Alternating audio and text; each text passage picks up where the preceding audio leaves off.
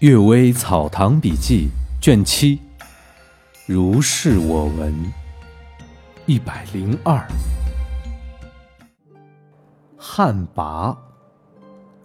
旱魃肆虐，见于《云汉》这首诗。这件事出于经典了，《山海经》落实为女魃，似乎是因为诗中的话而附会上去的。但是根据他所说的，不过是一个妖神罢了。近代所说的旱魃，则都是僵尸，发掘出来焚烧掉它，也往往能够招来雨。雨是天地受感而动，和乐融洽的产物。一个僵尸的气焰，竟能够冲塞乾坤，使其隔绝不通吗？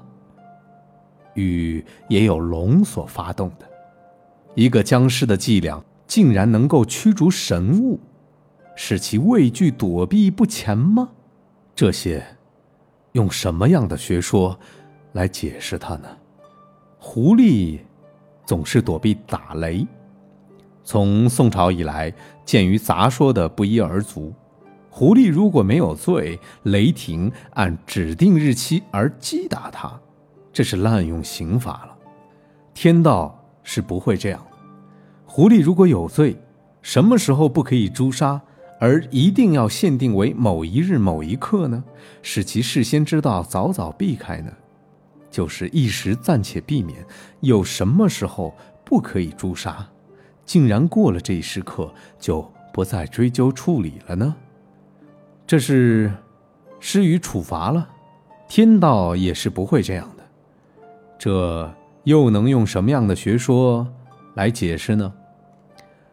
偶尔阅读晋人的《夜谈丛录》，见到所记载的一件焚烧汉魃的故事，两件狐狸躲避劫难的故事，因而记下了所疑惑的，等待穷究事物道理的人来审查罢了。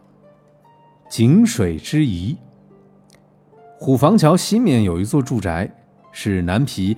张公子卫的旧居，现在是督察院左副都御史刘云房住着。宅内有一口井，子午两个时辰打的水都是甜的，其余的时辰则不是这样，实在不明白其中的道理。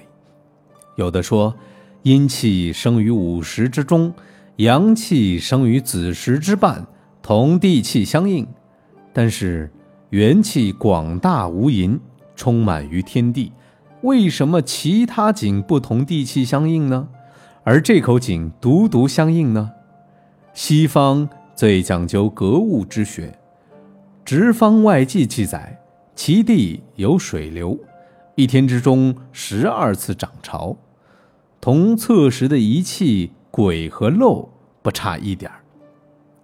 有想要穷究它的道理的，在水边建造房子，日夜测量它，始终不能明白，以致气愤而投水自尽。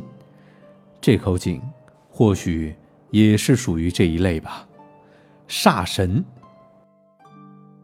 张读宣世志说：“俗传人死后几天，应当有飞禽从棺中出来，叫做煞。”太和年中，有一个正生用网捕捉住一只大鸟，毛色青苍，高五尺多，忽然不见了。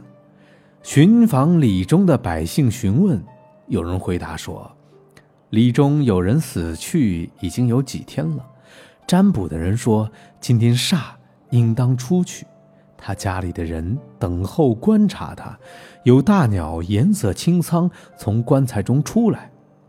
您所捕获的，果然是他吧？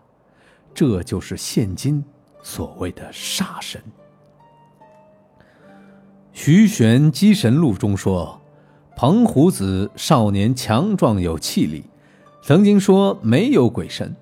母亲死去，民间巫师告诫他说，某天祸煞应当回来，还有所杀戮，还是出去回避为宜。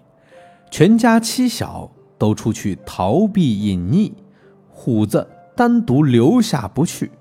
夜里有人推门而入，虎子慌张焦急无计，幸好原先有一只大瓮，于是就钻了进去，用板盖在头上。虎子感觉母亲在板上。有人问：“板下没有人吗？”母亲说：“没有。”